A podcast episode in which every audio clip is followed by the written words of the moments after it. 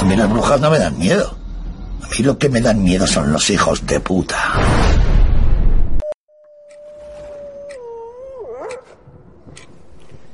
Desde el nido de Mosollo y Ratia, 97.5 de la FM, empieza el aquelarre feminista, Sorginkeria.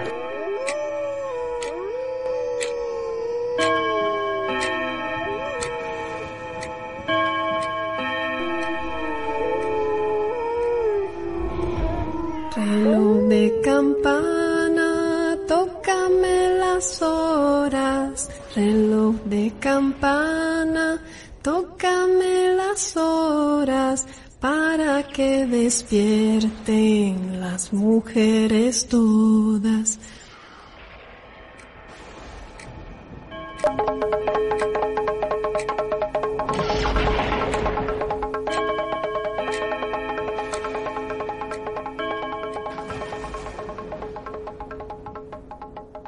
Empezamos la semana con la convención del PP, porque hasta aquí ha llegado la reivindicación feminista.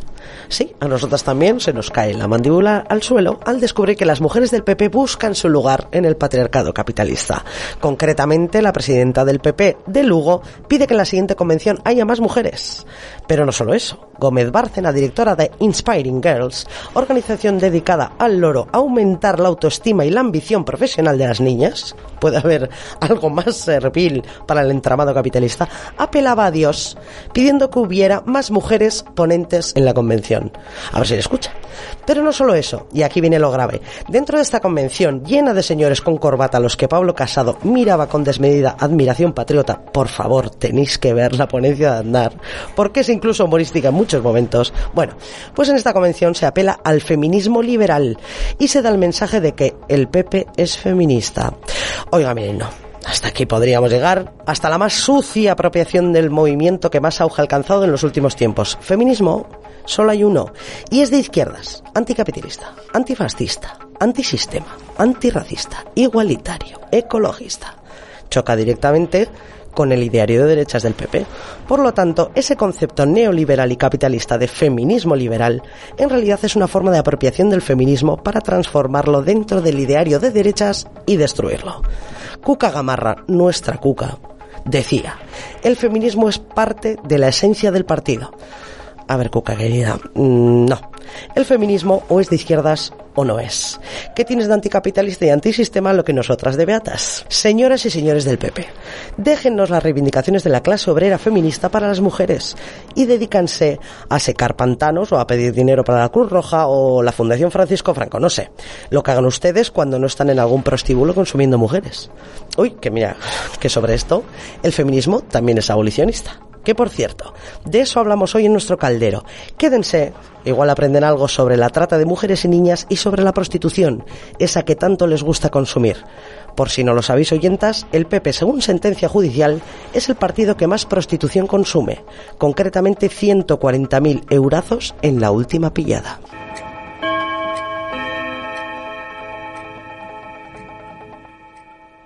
Caixo, Ainara. ¿Caixo Libre? No, Caldero, ¿eh? Ya era hora. Ya era hora. Eh, has hablado de, de las peperas y, y, las boxeras, también andan por ahí en, en, redes sociales intentando fagocitar el trabajo de las compañeras de la Fuerza de las Mujeres, las compañeras que han convocado para el 23 de octubre. Bueno. ¿Qué tendrá el feminismo que todo Kiski intenta aprovecharse de su ideario? El caso es intentar dividir el movimiento en muchos feminismos para así restarle valor transformador o, o vete tú a saber qué. Pues divide y vencerás de toda la vida, chica. ¿Verdad? No sé qué será, no sé qué será. Caixo Libre. ¿Qué tal? Otra vez. Otra vez. Again. Barriro. Berrira. ¿Qué tal estás? Bien, bien. Aquí estamos. Ay, estoy cansadita. Pero te, pero te vengo con una anécdota que te va a flipar. Ah, sí. Y a vosotras oyentas también. Venga, va. He estado con Arturo Pérez Reverte. ¿Cómo me dices? Pero Maravilla. ¿terminaste en comisaría ahora? Maravilla pura, no, casi. Ah. O sea, eh, eh, estuve dudando entre comisaría o urgencias. Por Ya. la náusea, digo, por la náusea que me vino. Bueno, bueno, bueno, fue maravilloso. He he estado en la Feria del Libro de Madrid. A ver, cuéntanos. qué sol, qué mal. Así por la mañana, todo el gentío, toda la solana. Bueno, total. Que vamos una amiga y yo, perdidas, perdidas de la vida, al retiro, porque se hizo en el retiro, que es un sitio precioso, pero vete tú. Y nos encontramos una cola, pero una cola de 200 personas. Y nos ponemos a la cola. Íbamos bajo la solana, mascarilla, eh, gafas de sol, el bolso, el abrigo. A la noche había hecho fresco, a la mañana hacía calor. Bueno, nos ponemos a la cola. Y según nos ponemos, al final de la cola aparece una chica simpaticísima con un, con un cartelito colgado del cuello a la pobre hija y nos dice, eh, ¿qué estáis haciendo cola? ¿Para entrar a la feria o para que Arturo Pérez Reverte os, fir- os- os firme su libro? Ay, qué pena no haber visto esa cara tuya en ese momento. Y yo, y yo, con mis gafas de sol enormes y mi mascarilla negra y una resaca bastante importante, también lo tengo que decir, le miro y le digo, perdona, esta es la cola para que Arturo Pérez Reverte firme libros. Y sí, sí, cojo a mi amiga y le digo, wow, qué asco, por favor, vámonos de aquí. Mira, la gente nos miraba, digo, ¿cómo, cómo? O sea, a ver, perdona, ¿estáis haciendo esta pedazo de cola para que Arturo Pérez Reverte os firme un libro que no ha escrito nada decente desde que hizo el Capitán a la Triste? Sí. Que yo me, me lo leí. Es, es lo que. Yo todavía lo tengo. Me lo leí. Yo leo cosas, No sé leo botes de no lo- champú, leo a Arturo Sí. Reverte, pues. La propaganda de Lo mismo lo uno que lo otro. Efectivamente. bueno, yo me lo leí. Pero bueno, las críticas son terroríficas. Ahí lo dejo y ahí está. Pero de todos modos, este señor que es caspa viviente, o sea, por favor, ¿estáis haciendo cola 200 personas bajo el sol? Haciendo cola para que os firme un libro este señoro, porque no tiene otro nombre. Sí, sí, sí. El señoro del masculino genérico. Sí, sí, sí. sí, Bueno. sí.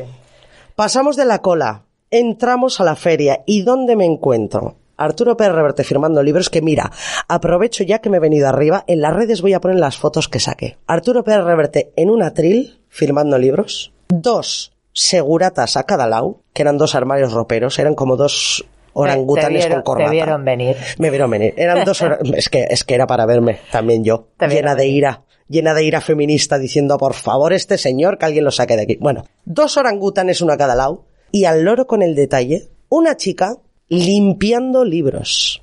Sí, sí. Limpiaba libros. Los libros que le pasaba a la gente, que mantenía la distancia de seguridad dos o tres metros, no, no se podían acercar. Eran sus fans. No se podían acercar a Pérez Reverte.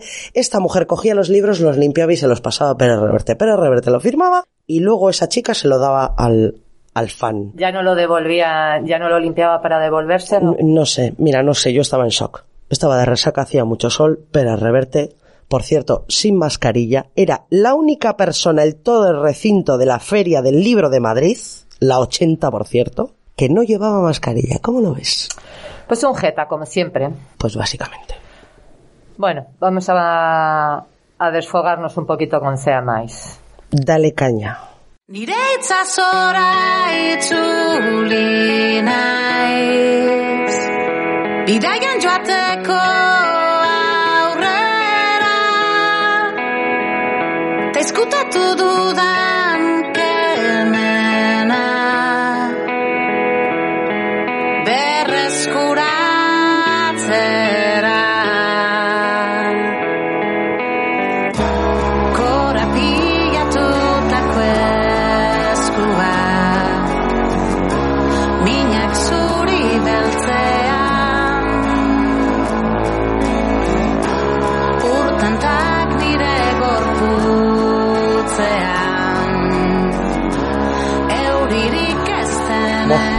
bueno, ¿eh? Vaya. Esto de Ayora, sea más que vozarrón. Se han lucido con el nuevo trabajo que han lanzado este mes pasado de septiembre. Que mena pedazo de tema. Sí, sí, sí, siempre lo hace. Siempre lo hace. Si es que tiene esa pedazo de voz tan maravillosa que todo lo que hace siempre es un éxito. Al menos a mí me gusta. Sí, sí, sí. Al enorme, no lo sé, a enorme me- sea me y enorme Ayora. Ayora. Somos super fanas. Bueno, pues hoy toca tema duro de tratar, Vaya, por lo tanto necesario. y. Hoy en nuestro Claro del Bosque vamos a hablar del oficio más antiguo del mundo, pero con ideología y espíritu feministas. Por lo tanto, vamos a cambiar el lenguaje patriarcal por el lenguaje feminista y diremos que hoy en nuestro Claro del Bosque vamos a hablar de la forma de esclavitud más antigua del mundo, la prostitución, y lo que la alimenta, la trata de mujeres y niñas. Porque cuando un putero consume una mujer, casi en el 99% de los casos está consumiendo esclavas sexuales. Qué importante es el lenguaje en este caso. Vamos a hablar en todo momento de sistema prostitucional, de puteros, proxenetas, mujeres prostituidas, esclavitud sexual, de mujeres para el consumo de una sociedad patriarcal y capitalista que explota nuestros cuerpos para el uso y disfrute de los hombres. Unos datos para poner en contexto. Eh, esta forma de, esclavitud que se ha perpetuado en el tiempo y que hoy en día se blanquea impunemente, hoy en día la prostitución genera 5 millones de euros al día para el sistema. Esto es, para el gobierno, instituciones, proxenetas de todo el Estado español. Eh, España es el país más putero de Europa y el tercero del mundo. Y según Europol, está entre los tres negocios más lucrativos del mercado negro, solo por detrás del comercio de estupefacientes y el tráfico de armas. Se calcula que en el Estado español hoy en día hay en todo momento unas 100.000 mujeres prostituidas. Y decimos se calcula, porque teniendo en cuenta que estamos hablando de un negocio dentro del mercado negro, no tenemos datos reales de esta lacra. Los datos que se recogen sobre la trata y la prostitución están basados en datos policiales y en las redadas que se han hecho alrededor de este sistema de esclavitud. Todo el volumen de personas y dinero que mueve la prostitución y la trata que no haya sido judicializado está fuera de la estadística. Por lo tanto, no podemos saber el alcance real de la prostitución y la trata. Los puteros en el Estado español, cuatro de cada diez hombres son o han sido consumidores de mujeres. Esto es, puteros de edades comprendidas entre los 17 y 60 años y entre ellos la mitad casados o en una relación sentimental estable. La prostitución se contempla como una forma de ocio más. Podríamos decir, sin margen de error, que casi la mitad de los hombres son puteros, consumidores de mujeres. Así se entiende que España encabeza el ranking del país putero en Europa. Estos datos, que como todo lo que atañe a la prostitución eh, son muy cuestionados, no son gratuitos, son datos recogidos por instituciones, organizaciones gubernamentales y asociaciones que estudian el volumen de mujeres que hace falta en el Estado español para cubrir la demanda de estos puteros. A más puteros, más trata, más mujeres esclavizadas. Hoy en día son traídas de otros países, siendo casi el 90% de ellas extranjeras. Mediante engaños, promesas, coacción, amenazas, son víctimas de un entramado criminal bien asentado en sus países de origen y los países receptores de esclavas sexuales. Es a partir de los años 80 cuando se pasa de la prostitución artesanal, digamos, la prostitución sin entramado internacional de trata, a la industria de la prostitución que conocemos hoy en día. Y no es casualidad ni coincidencia que sea cuando aparece el capitalismo neoliberal y las políticas económicas neoliberales. Curiosamente, los 80 es cuando también aparece uno de los famosos blanqueos de la prostitución dentro del feminismo. Ojo, el de la libertad sexual como excusa para ejercer la prostitución. El concepto burgués de libertad sexual que, obviando la violencia sexual y el consumo capitalista y patriarcal de tantas mujeres, utiliza el concepto de libertad sexual para que las mujeres nos prostituyamos. Pasa lo mismo con el porno. Es en estos años cuando dentro del feminismo nace la idea de que tenemos que ser libres para prostituirnos y entrar en el porno para estar sexualmente liberadas. Una aberración capitalista y burguesa de la libertad sexual que introduce en el movimiento feminista la idea de que la prostitución, el porno y el sexo sin control con tus compas de asamblea te hará libre. Evidentemente, esto no forma parte del ideario feminista y es una trampa en la que no vamos a caer. Volviendo al Estado español, más datos. Es en 1995 cuando España entra por la puerta grande de la trata de mujeres y niñas y la prostitución, cuando de manos del PSOE despenalizan la, tercería locativa, esto es, el alquiler de espacios para la prostitución. Así se convierte España en el, en el gran lupanar de Europa y del mundo. También hay que decir que el año pasado más de un centenar de organizaciones hicieron una propuesta de ley para abolir la prostitución y prohibir cualquier tipo de actividad económica que se base en la explotación sexual de las mujeres. Y este septiembre se anunció que los ministerios de Igualdad y Justicia están trabajando en la ley de libertad sexual, en una reforma del Código Penal para castigar a los dueños de locales en los que se ejerza la prostitución. Se proponen así y dice literalmente el Ministerio a perseguir el proxenetismo en todas sus formas y el enriquecimiento derivado de la explotación sexual de mujeres en estos locales. Buena noticia. Sigamos. Si estos datos no hacen que os estalle la cabeza, os traemos más. Desde 2010 y hasta ahora, al menos 54 mujeres prostituidas han sido asesinadas por puteros. Los feminicidios por prostitución, que así se llaman, no se consideran asesinatos machistas. El gobierno español no considera el componente machista en estos asesinatos y los asume como asesinatos comunes. Muchas son las voces que, blanqueando la prostitución, afirman que si no existiera, los hombres se lanzarían a violar mujeres por las calles, afirmación que nos causa horror, porque supondría asumir que los hombres, al igual que los animales, son incapaces de controlar sus instintos sexuales y que las mujeres prostituidas están únicamente para, para satisfacer las necesidades de los hombres. En este caso, se entendería muy bien las condiciones en las que son tratadas y el porqué de que casi el 100% de los puteros sean hombres. Bueno, Curiosamente, pocos hombres salen a protestar ofendidos por estas afirmaciones. A mí vergüenza me daría que me calificarían de animal dominado por mis instintos sexuales. Desde luego que sí. En el Estado español hay 1.700 prostíbulos, sin contar los pisos que han subido en el ranking gracias a la pandemia. Podríamos decir que al igual que con cualquier desigualdad que atañe a las mujeres, la de la prostitución también se ha visto agravada por la crisis sanitaria. Mientras la población era recluida en sus casas, las mujeres prostituidas eran obligadas a hacer servicios sin la menor condición sanitaria y con el beneplácito de instituciones, policía, taxistas que trasladaban a puteros y mujeres prostituidas, pero esta vez claro, fuera del prostíbulo. Fueron trasladadas a pisos particulares para seguir produciendo con sus cuerpos el dinero que exigen los proxenetas. Ahí es nada. Otro curioso dato. Desde 2014, la industria de la prostitución está incluida en la contabilidad del PIB, del Producto Interior Bruto del Estado español. Imaginaos el dineral que mueve al año esta forma de esclavitud y podréis entender la poca voluntad de gobierno, instituciones y el sistema prostitucional en sí para eliminar esta forma de esclavitud. Abro comillas. Las prostitutas trabajan en esto porque quieren. Cierro comillas. Ejem.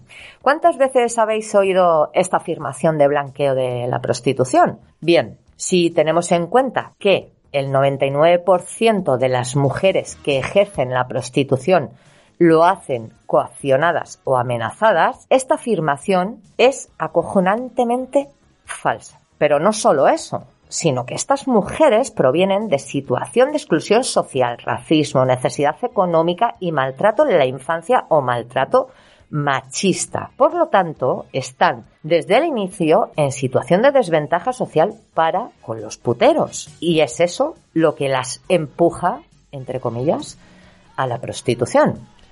¿Cuántas hemos oído que si las cosas nos van mal siempre nos queda la prostitución? ¿Imagináis esa afirmación lanzada a un hombre? Esta situación de desventaja social, cultural y económica de las mujeres prostituidas nos lleva de golpe a una de las llaves que nos llevaría a acabar con la esclavitud sexual, dar a las mujeres herramientas para salir de la exclusión social. Tan fácil y tan complejo como eso. Asistencia sanitaria, educación, vivienda digna, acceso al mercado laboral, asistencia a la infancia para sus hijas e hijos. Vamos, lo que toda la población debería tener por parte del gobierno que debería ser el garante del bienestar de estas mujeres esclavizadas.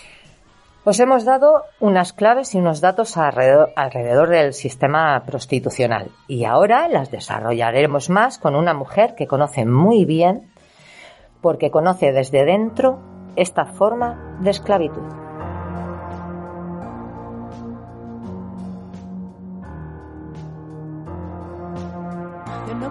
Perfume de Nina Ricci. Sin más del libro de la Silvia Federici.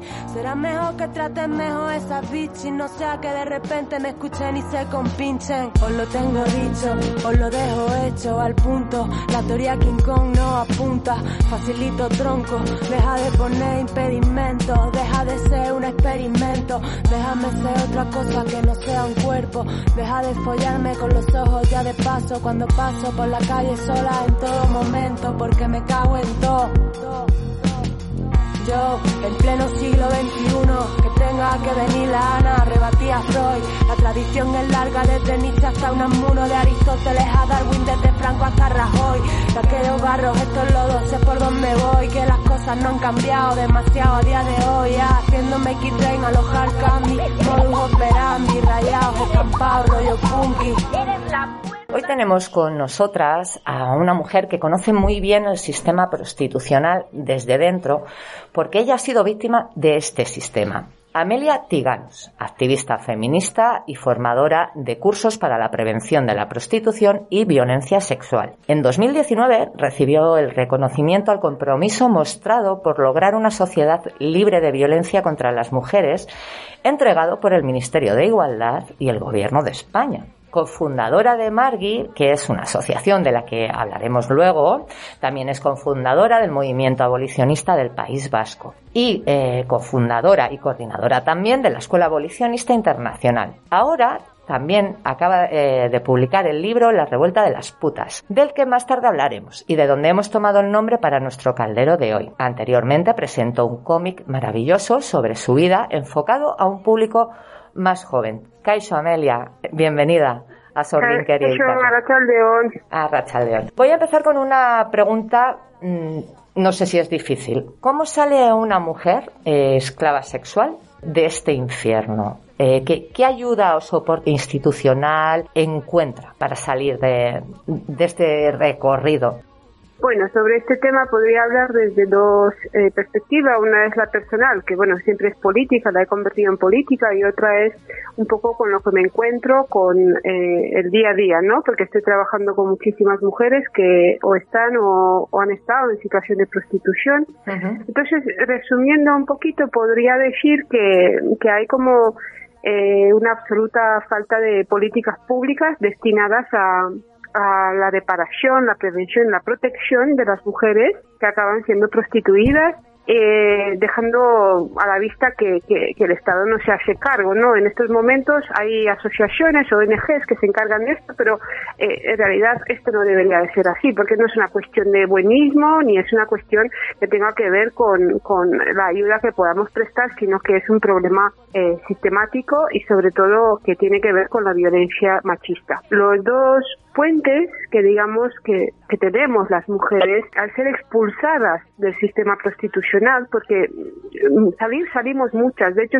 convivimos con una cantidad enorme de supervivientes del sistema prostitucional, aunque no lo sepamos, ¿no? Pero por un lado están eh, los puteros, que son ese puente, ¿no? Porque son ellos los que vienen y van, los que tienen esa doble vida, y que de alguna manera pues eh, refuerzan esa esa idea que nos ha transmitido y tanto daño ha hecho la película Pretty Woman, ¿no? De Sí. El Príncipe Salvador, que luego eh, la mayoría de las mujeres que salen a través de los puteros, que salen de la prostitución, pues se convierten en esclavas sexuales eh, privadas, ¿no? Y sufren relaciones de malos tratos y un largo etc.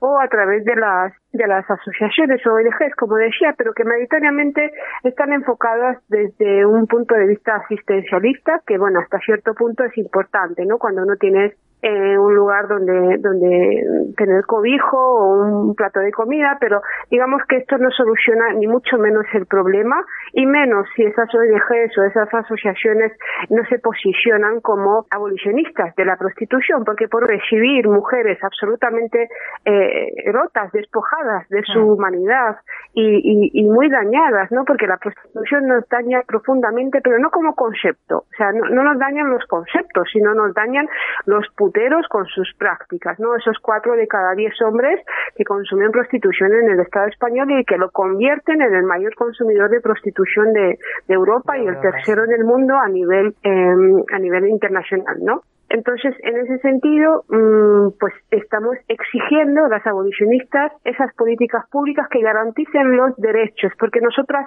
por derechos eh, entendemos eh, que, que se tienen que garantizar una ayuda económica, básica, pero no solo eso, sino acceso a la vivienda, formación, terapia, asesoramiento jurídico, acompañamiento psicosocial, eh, trabajo genuino. Eso es lo que nosotras entendemos por derechos y no pagar impuestos por ser penetradas por boca, vagina y ano por cualquiera al que le sobre un billete y le falte ética. Amelia, parece que, que no hay casi partidos políticos eh, ni sindicatos con, con intenciones eh, abolicionistas o con un ideario abolicionista, sino al contrario. ¿Por qué crees que tienen eh, este posicionamiento, digamos, regulacionista? Es una muy buena pregunta. Aquí también podría disertar bastante sobre ello, ¿no? Pero bueno, en todo caso, eh, aunque haya partidos que se definen como feministas, abolicionistas, yo siempre digo que los partidos lo que tienen que hacer es eh, cumplir con las demandas de la sociedad civil organizada. En este caso estamos hablando del movimiento feminista que tiene unas demandas abolicionistas y una agenda política clarísima, ¿no? Sí. Y luego sobre, sobre el, el posicionamiento regulacionista de estos partidos o de incluso sindicatos, ¿no? De sindicatos de, de, la izquierda sobre todo. Bueno, creo que tiene que ver con, con que la izquierda hace tiempo que ha perdido su rumbo, que no, que no pone en el centro de su análisis eh, la situación global y sobre todo cómo eh, en las decisiones políticas no se pueden tomar en base a lo que individualmente nos puede venir bien, sobre todo si eso alimenta la desigualdad, es decir, por mucho que algunas mujeres eh, afirman o, dicen que les viene bien la prostitución, porque ahí no podemos entrar en cuestiones subjetivas, pero sí podemos entrar en el hecho de que si legislamos en base a, estas opiniones o a estas, eh, em, pues no sé, demandas, eh, alimentamos la desigualdad entre hombres y mujeres, la alimentamos más, y la desigualdad de clases, es porque vamos a ser las mujeres más pobres las que vamos a tener, vamos a tener que servir sexualmente a los hombres, incluso a los hombres de la izquierda. Entonces vemos como el, eh, incluso la izquierda está impregnada de machismo, no no ven eh, eh, más allá y no son capaces, eh, eh, incluso olvidan todo el bagaje intelectual que caracteriza eh, y mucho a la izquierda, ¿no? A la hora de analizar realidades. El Ministerio de Igualdad está trabajando un anteproyecto de ley de libertad eh, sexual. ¿Crees que será suficiente para acabar con las redes o, estas mafias de trata de mujeres y niñas con fines de explotación sexual? Bueno, creo que es una buena noticia que, que el Ministerio de Igualdad y el Gobierno de España eh, penalice la tercería locativa, ¿no? Que Ajá. es, que es esa, esa forma de proxenetismo que se despenalizó en el año 95 y fue despenalizada por el PSOE, incluso en contra de, de, la, de las demandas de las feministas del propio partido, ¿no? O sea, que no hicieron caso alguno. Entonces, es una demanda que, que el movimiento feminista lleva años haciendo. Es una buena noticia, eh, como también lo es que se fomenten políticas públicas destinadas a las mujeres. Sin embargo, eh, no es suficiente. No es suficiente porque en esa ley de libertad sexual no se recoge la multa a los puteros. Eso es. Eh, y, y es cuanto menos preocupante que yo, yendo por la calle, pueda denunciar por acoso sexual a un señor, a un chico, a un hombre que me suelta improperios, pero no lo pueda denunciar cuando me ofrezca 50 euros por chuparle el pene. Eso se podría considerar incluso una oferta laboral en estos términos, ¿no? Entonces, ¿en qué cabeza entra que esto eh, eh, no se pueda incluir como demanda fundamental a la hora de, de educar, ¿no? Porque la ley también educa. Muchas veces mm, escucho, ¿no? Que hay que desincentivar la demanda a través de la educación sexoafectiva. Por supuesto, sí es una de nuestras demandas, pero la ley también educa. Claro. En 2020 eh, las feministas presentaron eh, también un, un anteproye- bueno, un proyecto de ley abolicionista y de, de este proyecto parece que no, no se está moviendo nada desde, desde el ministerio. Amelia, ¿cuál sería el modelo ideal abolicionista a seguir por parte de- del gobierno del Estado español? Bien, yo creo que aquí hay que explicar un poquito lo que es el abolicionismo, porque la mayoría de las veces se confunde con el con el modelo prohibicionista, ¿no? Ajá. Mm, Muchas veces por desconocimiento y otras veces es porque se, se- interesadamente se genera una confusión para que, que la gente no entienda y que se mantengan unos falsos debates, ¿no? Eh, la postura eh, abolicionista eh, es, es la postura mm, más acorde a los derechos humanos y desde luego que tiene en el centro un análisis eh, feminista, pro- progresista, ¿no?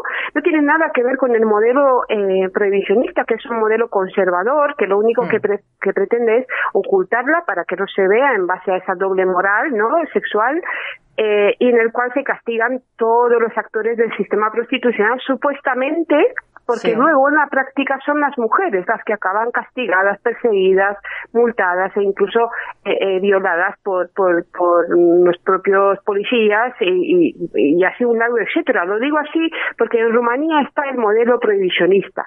El modelo abolicionista es un modelo absolutamente eh, transgresor que, que lo que propone mm, como fin es erradicar la prostitución. Y lo digo como fin porque la abolición no es un fin en sí mismo, sino que es el camino para, para llegar a, a acabar con la explotación sexual, con la prostitución, ¿no? Eso es. Entonces, en este camino que, que, que proponemos, se trata de deslegitimar desde todos los puntos de vista y con todas las herramientas posibles la prostitución. Y eso incluye, por supuesto que incluye, eh, eh, en términos jurídicos, una ley eh, integral abolicionista, ¿sí?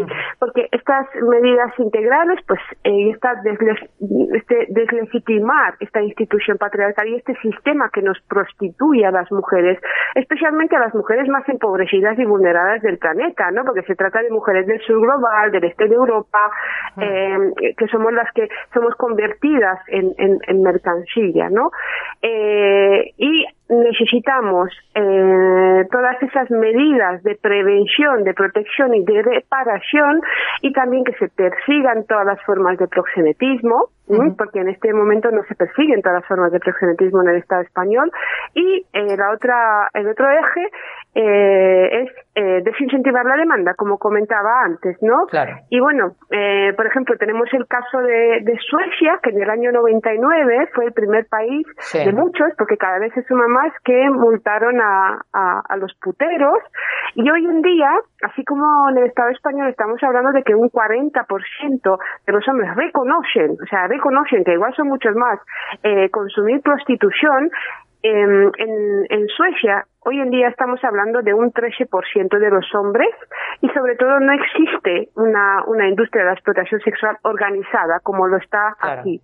Y podría parecer un fracaso, ¿no? De decir, no, pero si la prostitución todavía existe, todavía hay puteros, pero no es un fracaso porque los jóvenes, adolescentes, eh, suecos, varones, crecen con la idea de que es absolutamente impensable pagar por tener sexo con una mujer que no te desea sexualmente. Entonces, es un largo proceso. Esto viene un poco a cuento de cuando nos dicen, y mientras tanto, ¿qué? Pues, y mientras tanto, todo esto, todo lo que estamos exigiendo a las abolicionistas. Eso es. Eh, se ha pervertido mucho la, la palabra empoderamiento desde algunos sectores que, que se hacen llamar feministas. Eh, a una chavala joven que, que se ha tragado el cuento de la libertad sexual y, y ese empoderamiento que conlleva.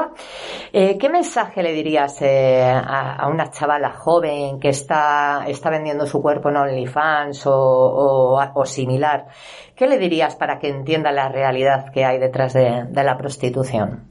Bueno, le diría tantísimas cosas, ¿no? Sobre todo porque es importante mm, profundizar, tener mucho conocimiento y poder alejarse un poco de esta de esta ola que nos que nos arrolla, sobre todo eh, cuando somos tan jóvenes y tan vulnerables, ¿no? Ajá.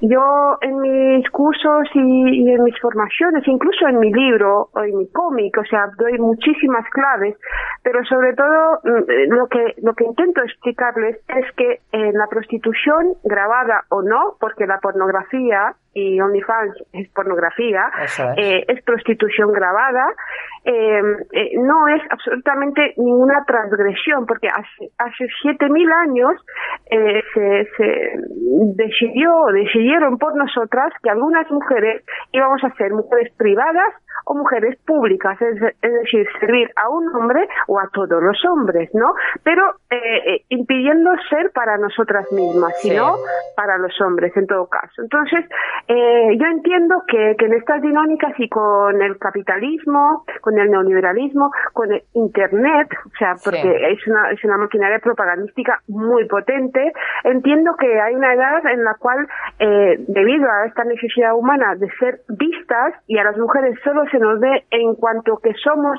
objetos sexuales, eh, y nosotras mismas acabamos viéndonos a través de los ojos del agresor, porque es algo muy común, ¿no? En la psicología humana es, es una cuestión apasionante, a mí me, me encanta, ¿no? Eh, entonces es eh, parar, mm, tomar conciencia, formarse e intentar eh, eh, ver más allá de lo que mm, de- de- del discurso este no no que yo con mi cuerpo hago lo que quiero resulta que si tú con tu cuerpo y con tu libertad decides eh, venderla ¿no? Eh, que, pues quizás que no se trata de ninguna transgresión, sino de, de seguir en Eso el mismo es. papel que nos ha reservado el patriarcado y en este caso el capitalismo, porque el cuerpo, eh, nuestro ser, o sea, no el cuerpo como algo en propiedad privada, sino el cuerpo como ser, ¿no? Como Sí. nosotras, todo, Sí. eh, era lo último para, para poner en el mercado. Y ya, y ya lo está, ¿no? A través de la pornografía, a Sí. través de la prostitución, de los dientes de alquiler y un etcétera. Mira, le paso el relevo a Ainara eh, para que, bueno, para que ella te pregunte sobre tu último libro, La revuelta de las putas. Un abrazo. Genial, un abrazo. Caixo, Amelia, ¿qué tal estás? Yo Muy tengo... Caixo. Yo tengo aquí ahora tu libro en la mano, La revuelta de las putas, de edición eh, de la editorial Sine Qua Non, que me lo he leído un tirón, por cierto, y recomiendo muy fuertemente a todas nuestras oyentas. Y veo en- en un, en un primer vistazo veo que has hecho un importante trabajo psicológico porque cuentas tu vida desde tu infancia hasta que caes en esta red de trata de mujeres y tu paso por la prostitución. ¿Te ha costado mucho escribir este libro? Ha sido, ha sido, yo no soy madre, no sé lo que es un parto, pero por lo que me cuentan mis amigas creo que es algo muy parecido, o sea, un embarazo y un parto tremendo. y ha sido un proceso creativo eh, doloroso, sobre todo la primera parte, porque mi libro tiene tres partes, Sí. ¿no? Yo, mm, o sea, en la editorial me decía, no, escribe capítulos. Yo decía, no puedo escribir capítulos porque mi, yo entiendo mi vida en tres partes, ¿no? Antes de llegar a la, pro- a la prostitución, eh, mientras estaba la prostitución y después de haber estado físicamente en la prostitución. Entonces, ha habido ahí un trabajo, como bien dices, y bueno, yo lo dejo por escrito en el libro, ¿no? Eh, de, de psicoterapia muy, muy importante porque necesitaba como juntar eh, unos recuerdos fragmentados eh, sobre todo mm, tratándose de la primera infancia, la infancia, la preadolescencia, ¿no? Que, que no, no tenía un relato eh, coherente, ¿no? Eso deja claro eh, lo que los efectos que causa el trauma en, en nosotras, ¿no? Cuando Claro. sufrimos muchísima eh, violencia. Y bueno, ha sido un trabajo que, que ha valido la pena, no porque a mí también me haya ayudado desde un punto de vista eh, terapéutico, sino porque el feedback que recibo de, de, muchísimas, muchísimas mujeres es que eh, en algún momento del libro su cabeza hace clic y conectan mm, de una u otra forma, aunque no hayan estado en la prostitución, aunque simplemente por esta herida colectiva que tenemos las mujeres en el patriarcado, ¿no? Por el hecho de haber nacido Totalmente. Totalmente, y doy fe, porque me lo he leído de cabo a rabo. Me gustaría que nos hablaras de una frase que es muy recurrente en tu libro y que a mí me ha llamado mucho la atención. El prostíbulo es un campo de concentración. Lo mencionas muchas veces en el libro. Explícanos un poco esta frase. Sí, esta frase genera bastante mm, revuelo en general, eh, algunas veces para bien y otras veces para eh, para recibir críticas, porque incluso a- a- hay quien me ha dicho, pero, pero bueno, tampoco hay que frivolizar con lo que, con lo que fueron los campos de concentración. Entonces, y a mí me sale y digo, pues entonces tampoco hay que frivolizar con lo que son los auténticos campos de concentración exclusivos para mujeres empobrecidas, porque esos Claro. son los prostíbulos. Y si mm, no entendemos que eh, ser seleccionada porque has nacido mujer y porque has nacido pobre y has sufrido la violencia sexual que te ha expulsado de la propia comunidad de, de su seno y te ha dejado en una situación muy vulnerable y que durante 24 horas al día tienes que ser para el otro. Una mujer mm, que, que ha perdido su identidad porque ya se le, se le ha impuesto la identidad de puta, de objeto sexual, ¿no?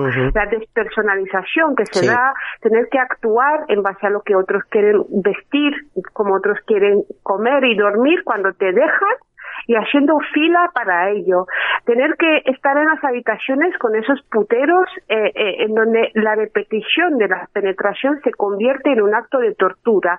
Y además, mientras te penetran por boca, vagina y ano, te manosean, te babean, te sudan encima, gota a gota. O sea, todo este es un, sistema que nos destruye a las mujeres, ¿vale? Y lo tenemos delante de las narices y hacemos como que no lo vemos de la misma Ujú. forma que la sociedad alemana o incluso todos los campos de concentración que ha habido por toda Europa y sigue habiendo Y en sigue algunos habiendo, sitios del mundo.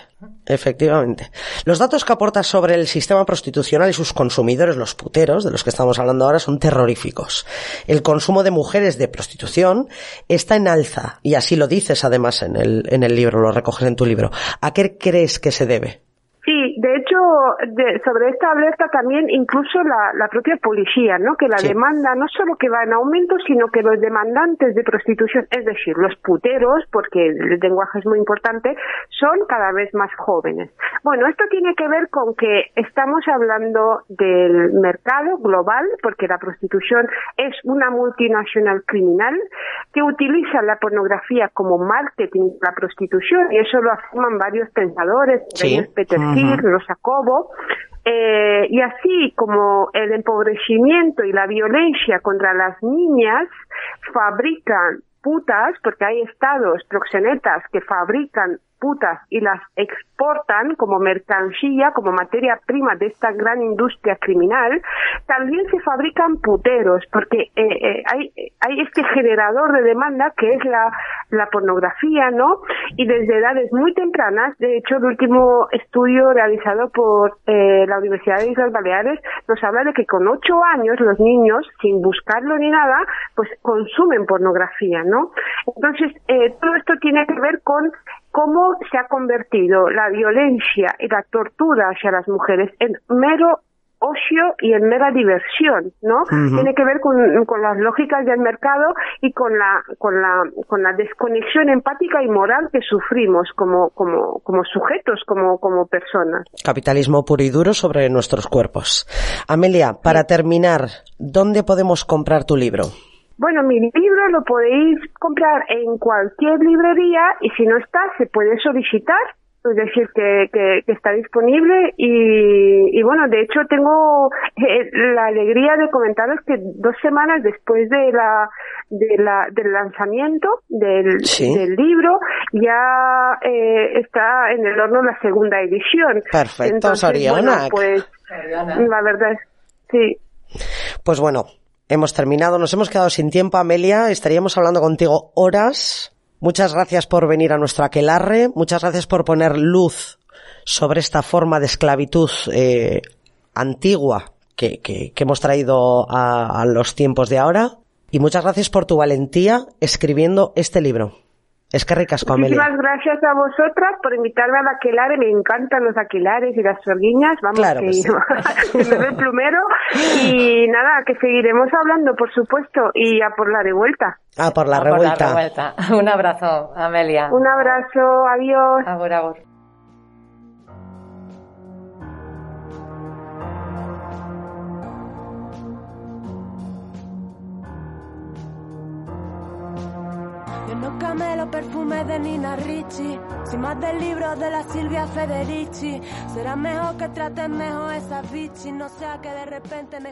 Antes mencionábamos la asociación de Emargui, donde Amelia Tiganus también es fundadora, entre otras mujeres, y ahora vamos a hablar de esta asociación con otra de sus fundadoras, con Ollane Menica, educadora social, formadora en cursos de sensibilización y prevención contra la prostitución y violencia sexual, activista feminista y fundadora de Margui.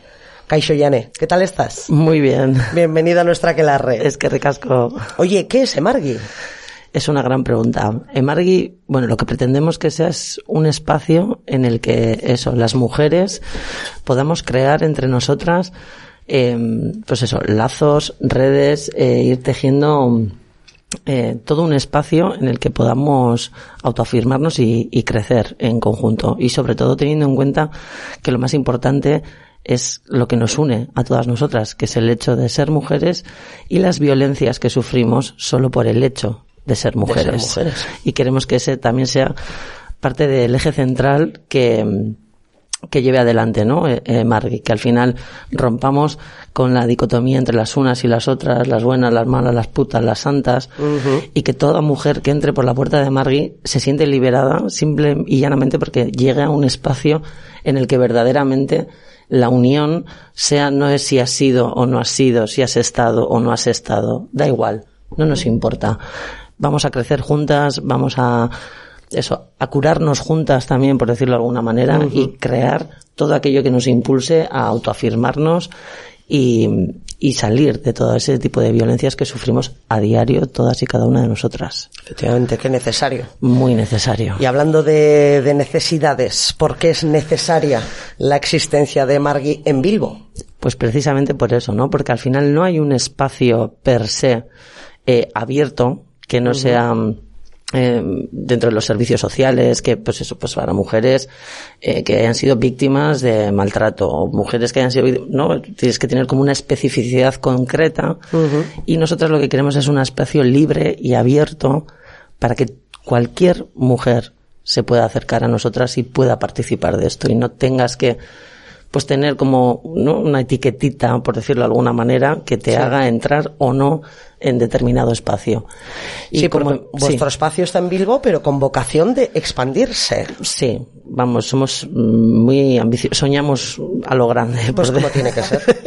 Ambición. por decirte de alguna manera. Y sí, nos gustaría que, que fuese más allá de, de Bilbo y que realmente consiguiésemos eh, pues tejer redes y ya no solo en Bilbo, en Vizcaya, Euskal Herria y ya pues ya si me apuras ya... El mundo entero. Ah, eso es. ¿Dónde podemos encontraros? Pues ahora mismo estamos, eh, acabamos de inaugurar la semana pasada, el jueves mismo, nuestro nuevo local en la calle General Concha 42. Muy bien. Así que, bueno, eh, las puertas están abiertas para que la gente pueda acercarse. Bueno, la gente no, perdón, las mujeres. Las mujeres. Prioritariamente las mujeres eh, puedan acercarse, preguntarnos y ver pues en qué manera puedan participar, les apetece, que En las redes tenéis página web, tenéis tenemos, redes. eh, sí, tenemos Facebook, Instagram, Twitter. La web estamos ahí ultimando ya para también. En proceso de creación. En proceso de creación. Nos está quedando chulísima, todo hay que decirlo. Qué bien. Se gusto. Sí, sí, sí, para que nos vamos a engañar. Eh, y eso, eh, las redes nos pueden encontrar como en Margui el Cartea. Vale. En Instagram, Twitter y Facebook. Y próximamente, pues haremos el lanzamiento de la web también. Muy bien. ¿Qué actividades vais a hacer en Emargui? Bueno, pues en un principio eh, nuestra idea es un poco em, combinar, pues eso, ¿no? El, el- el cuerpo, el cuidado del cuerpo y la mente y juntar un poco el todo, ¿no? Al final no somos compartimentos estancos en la vida. Entonces, por una parte queremos hacer, pues bueno, yoga, pilates, porque tenemos una colaboradora que es una auténtica maravilla, que es Lucía, que es la que se va a encargar prioritariamente de, de esta parte del pilates y del yoga, y que también le va a introducir pues eh, trabajos como suelo pélvico, hablar sobre la menstruación. Muy interesante muy claro. necesario. Y al Sobre final todo para las chavalas jóvenes. Claro, y Mm. bueno, y para las no tan jóvenes, te diré que yo misma hasta hace bien poquito eh, sobre el ciclo menstrual, pues lo que es científicamente sabíamos poco. Sí, sí, sí, seguimos No, porque muy poco, muchas sí. veces, y esto lo explica Lucía probablemente mejor que yo, pero bueno, em, retomando sus palabras, hasta ahora los ciclos menstruales nos los vendían como cuando estás en no sé qué etapa eres como la chamana, eres Sí, no la sé- niña y- sí, sí, y todo como muy, sí. eso es como muy espiritual, muy tal, muy etéreo, muy- etéreo, pero si yo voy al médico, como explica Lucía, muy bien, y le dices, mira, pues es que yo ahora yo soy, estoy en el ciclo de, del momento de la chamana, o de la niña, te va a decir, perdón, ¿qué qué? Bastante se nos ignora ya las mujeres de por sí, con nuestros dolores y con nuestras cosas, Claro. como para encima eh, impregnarlas de misticismo y de cosas así. No, no, vamos, o sea, nosotras somos cíclicas todos los meses, cuando menstruamos y cuando no. Sí. Entonces, bueno, darle ese, ese valor, ¿no? Y sobre todo conocernos a nuestro cuerpo también. Y a través de ahí, pues eso, mente, cuerpo, todo y, y hacer un esto. Aparte de lo físico y tal, también queremos hacer propuestas como acción feminista o autoafirmación feminista. Estas ambas, pues bueno, la acción feminista tiene mucho que ver con lo que hablábamos de cuerpo y mente, ¿no? Y esa llevar a la acción, pues tenemos idea de, por ejemplo, eh, prepararnos para hacer acciones eh, no violentas, que bueno, tiene toda una, una didáctica detrás que bueno, hay que aprender, ¿no? Porque al final es para qué quieres, a quién quieres interpelar, cómo quieres interpelar sin ser violenta, lo cual no quiere decir que te quedas en tu casa sentada Claro. viendo la vida pasar. Y por otra parte, también pues un poco la teoría, ¿no? Eh, Al final escuchamos palabras como muy, a veces, mm, Sí, estamos un poco perdiditas en teoría feminista. ¿verdad? Sí, sí, sobre todo en teoría feminista bajada un poquito a tierra, Sí. quiero decir. Muchas veces yo tengo amigas que igual no están tan metidas en, en el feminismo como yo, que estoy al 100%, y claro, pues muchas veces le hablas del patriarcado y tal, y te- es como una especie de cosa etérea así, Sí, que sí, parece sí, que se nos claro. escapa y es siempre como, no, no, todo lo que te rodea, todas las Es decisiones patriarcado. es patriarcado. Todo lo que te rodea es todo patriarcado. y tus y las la- las las eh, elecciones incluso que tú haces en tu día a día en determinadas cosas y tal no sé qué están completamente imbuidas por el patriarcado que te empujan de una manera u otra Sí, sí, a- a, totalmente seguir condicionadas. ese camino entonces bueno un poco desde ahí no bajar la teoría a la realidad y que nos podamos entender desde esta teoría feminista, pero eso, sin que está muy bien, ¿no? El, el academicismo, porque al final necesitamos mentes pensantes que le den vueltas a las cosas, Sí. pero hay que bajar eso a, a tierra, vamos, para que cualquier mujer que pueda entrar, que tenga mayor o menor grado de estudios o de incluso comprensión del idioma, que podamos llegar a ella, que entienda cuáles son los conceptos sin eso, sin necesitar tampoco hacer unos estudios universitarios, vamos. Muy bien. ¿Cuál es el objetivo? ¿Cuál es el final objetivo? de Margui? Son tan, o sea, son tantas cosas. ¿Por qué habéis nacido? ¿Por qué hemos nacido? Bueno, prioritariamente hemos nacido porque veíamos, tanto mi compañera Leire y yo, que somos las que venimos del mundo de lo social, eh, veíamos que, bueno, que en el mundo de lo social, al final, sobre todo con respecto a las, en general, pero sobre todo con respecto a las mujeres, primero no hay una perspectiva feminista, ni muchísimo menos. está claro. Eso está clarísimo. Y lo que prima es el asistencialismo, ese paternalismo, es ese yo te voy a coger de la mano y te voy a guiar. Que bueno, dices bien, vale, en un primer momento efectivamente una mujer, por ejemplo, que, ha sal- eh, que acaba de salir de una situación de prostitución, evidentemente, sí necesita en ese primer momento, claro, asistencia, pues dinero, un, techo donde dormir. Y- asistencia de las instituciones. Claro, un, un básico, ¿no? Eso no lo vemos, o sea, es necesario, pero hay que ir un pasito más allá. Claro. Al final nadie quiere estar como viviendo en la sopa boba. Todo el mundo nos queremos sentir útiles, que aportamos algo, ¿no? Que Sí, crecemos como personas. Entonces, hay que darles realmente a estas mujeres salidas reales, estudios, formación, sobre todo luego eh, trabajar el trauma, que de esto se habla muy poquito. Sí. Al Antes, final- antes nos ha comentado Amelia Claro. sobre ello. Claro, y es que es fundamental. Porque si cuando os leáis el libro de Amelia, si es que no os lo habéis Sí, sí, leído, nos lo hemos leído, nos lo hemos leído. Bueno, pues- Madre mía. efectivamente.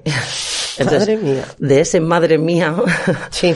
sale esta necesidad de decir, no, claro, es que aquí hay que hacer un gran hincapié. O sea, al final, a una persona que ha sufrido todo lo que sufren estas mujeres, claro, solo con una vivienda y un, un, un- un sueldo al Sí, mes. con sustento material no, no la puedes Sí, bueno, resocializar, claro, digamos, efectivamente, claro. pero la sigues teniendo rota. Claro, eso es. Y sigue estando totalmente disociada y con unos traumas y ya mentales, incluso físicos. Sí, de la disociación también habla Claro. En, en su libro. Claro, terrorífica. terrorífica. Porque al final estás desconectada de ti misma. Entonces, bueno, importante darle eh, también, pues, eh, es- esa importancia, ¿no? A- al todo, que somos, no somos compartimentos estancos. Entonces, Vale. nuestro objetivo es, bueno, cuando antes posible, pero llegar a poder trabajar con esas mujeres de una manera, mm, pues, más innovadora y darle una vuelta de tuerca y dejar ese paternalismo atrás y realmente crear algo en lo que las mujeres, a partir de ahí, puedan seguir creando ellas sus propias vidas. Vale, entonces estamos hablando de trabajar cuerpo y mente desde una perspectiva feminista. Un espacio seguro para las mujeres, para Exacto. todas. Repítenos, en Bilbo. En Bilbo, General Concha 42. General Concha cuando- 42 Nescac. Redes. Redes en Twitter, en Facebook, en Instagram y próximamente web. Emargui el Cartea. Oso Hondo. Se nos ha acabado el tiempo, Yane. Vaya lástima. Yo creo que volverás. Encantada. Volverán las oscuras golondrinas. Cuando queráis. Oye, pues Emargui, acordaros, en nuestras redes pondremos, para que, para que no os perdáis, pondremos los datos de, de esta asociación que acaban de, de nacer en Bilbao, que nos acaba de presentar, Ollane Meñica, eskerrik asko Ollane Tortzeagatik, muchas gracias por estar en nuestra aquelarre. Suey, Benetan, un placer. Una maravilla. Y ahora, la tuitrayeta. ¿La tu y qué? La tuitrayeta. ¿Lo cual? La tuitrayeta. Ah, vale, vale, vale, vale. La metralleta de Twitter. A ver, a ver, algo así, algo así. La tuitralleta. Dios. La tuitrayeta. Bueno, hoy nuestra tuitrayeta creo que está clara, ¿no? Eh, ¿Sabes por dónde voy? Pues eh, no, querida, como no me des alguna pista. Venga, te doy una pista. Burgos, Ayuntamiento de Burgos. Qué bonita la estatua de Cid. Eh, emana testosterona por todos sus pliegues, que es para verla y decir qué macho y qué español soy, joder. Que luego el pobre ni era macho, ni era español, ni nada de nada. Pero oye, cada uno tiene sus ídolos inflados. Burgos, ¿qué? No, joder, por ahí no. vale, que me he venido, me he venido arriba. A ver, campaña de publicidad del Ayuntamiento de Burgos. A ver si que lo del señor este a lomos de su caballo no es una campaña infladísima de publicidad. Vamos, que viaje, que baje Dios, que baje su Dios y vea esta campaña. Eso sí que es una campaña de publicidad inflada. Bueno. El Cid y sus cojonazos. Bueno, a ver, que, que tienes razón, eh, que sí que tienes razón, pero no. Vale, pues O tampoco. sea, A ver. A ver, yo hablo de la campaña de publicidad del Ayuntamiento de Burgos contra la prostitución. Ah, joder, vale, vale, sí, sí, sí, es así, es así. Pues, Te- pues te mira, costado, ¿eh? pues del mismo nivel ético que la del Cid y con las mismas intenciones patriarcales. Es que, chicas, te lo estaba diciendo. Mira campañita, oye, y que, y que no evolucionan, ¿eh? Sus tradiciones patrias con los siglos. Nada, nada, que, que van a, que van a evolucionar. A ver, oyentas, os ponemos en antecedentes por si, por si habéis tenido la suerte de no ver esta campaña. Esta campaña institucional contra el consumo de prostitución en la ciudad de Burgos fue así.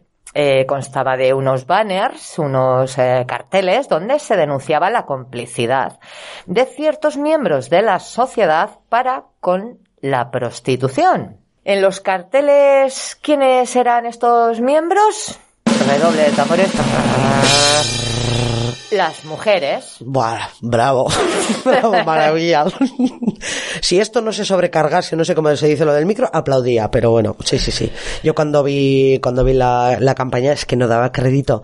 Esta campaña tiene más huevos que el caballo del. Vamos a describiros los carteles, aunque los pondremos en nuestras redes. Sí, sí, para que disfrutéis. Para que podáis disfrutar vosotras también de la náusea que provoca esta campaña contra la prostitución. Estos son náuseas gananciales, Nescac. Primer cartel. Vemos a una mujer, Mercedes, de 53 años, al loro, que la edad es importante. Mercedes de 53 años, con cara de pena. Y detrás de ella, una chica más joven, vestida como muy minifaldera y prieta. Supuestamente, pues como una puta, saliendo de casa. El texto es este. Mercedes es conocedora de que su hija de 16 años ejerce la prostitución. Ella prefiere no decir nada y mirar hacia otro lado porque trae dinero fácil a casa. ¿Qué? ¿Pero qué mierda es esta? Hacer cómplice a una madre de que su hija menor de edad ejerza la prostitución. Sí, pues a ver, espérate que ahí va el segundo cartel. Bueno, sí. En este eh, aparece una señora, Sandra, de 62 años, con la barbilla hacia arriba, con así en gesto de, de desafío, pintada como una puerta y con cara de, de cabrona total. Y detrás de ella la sombra de tres mujeres con bien de curvas. Y el texto mm, dice así. Sandra, 62 años, contacta con chicas a las que engaña con promesas de trabajo para luego terminar en una red de trata y explotarlas sexualmente. Si tú utilizas este servicio, eres cómplice de explotación sexual.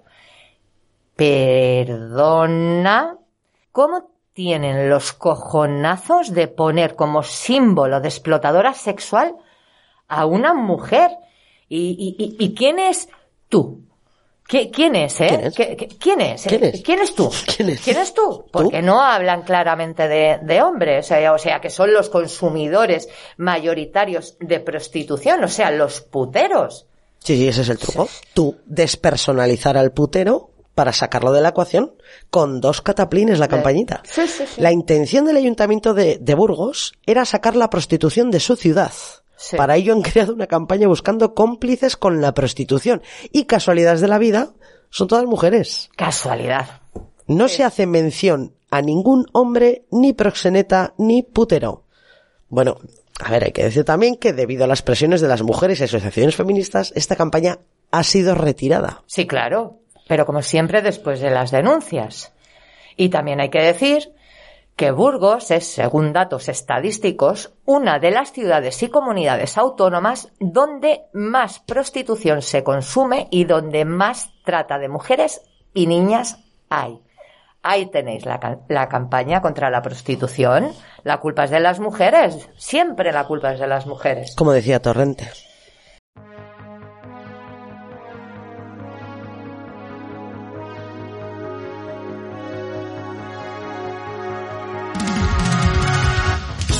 Se nos ha acabado el tiempo libre.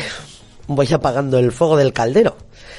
Qué pena porque, jo, el tema de hoy, la trata de mujeres y niñas y prostitución da para cuatro calderos más. O cinco, o seis. Bueno, ¿qué, parece, ¿qué te parece si cerramos con una noticia más amable y un éxito de la lucha obrera? Ah, sí. Qué notición. Notición. Notición. Sí. Las y los trabajadores de Tubacex, después de llegar a un acuerdo con la patronal, acuerdo que, por cierto, no ha firmado la, porque este acuerdo, según palabras textuales de la, pide un peaje que el sindicato considera inasumible, ¿eh? Hombre, siempre hay un peaje que pagar con la patronal. Es- Es como hacer un pacto con el diablo, ¿verdad? Sea como sea. Bueno, el lunes al mediodía saltó la noticia y después de 236 pedazos de días de huelga, que se dice pronto, las y los trabajadores de Tubacex vuelven a sus puestos de trabajo, desde los que seguirán luchando por un trabajo digno y unas condiciones salariales acordes a sus trabajos. Desde aquí, desde nuestro Claro del Bosque, desde nuestro Aquelarre, queremos mandar un fuerte abrazo a Maite, que estuvo en un caldero explicándonos la situación de Tubacex en Amurrio, y a Jonathan, con quien colaboramos poniendo el audio al vídeo que hicieron para vender un calendario solidario y por el que estamos muy orgullosas. Mucho.